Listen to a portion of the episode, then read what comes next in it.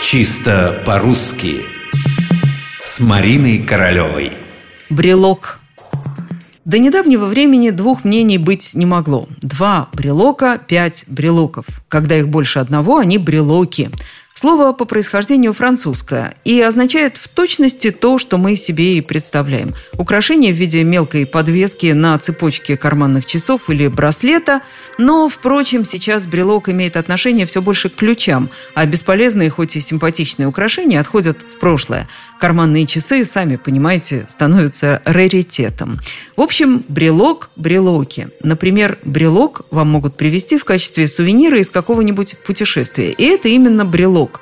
Отлично. Как раз в тот момент у вас была бесприютная связочка ключей. Без брелока. Теперь она стала с брелоком. Число брелоков в доме растет.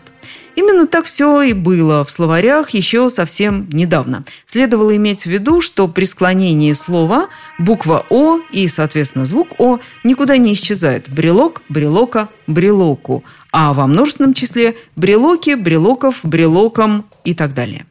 При этом мы ежедневно слышим, как брелок бодро склоняется совсем иначе. Брелка, брелку, брелком.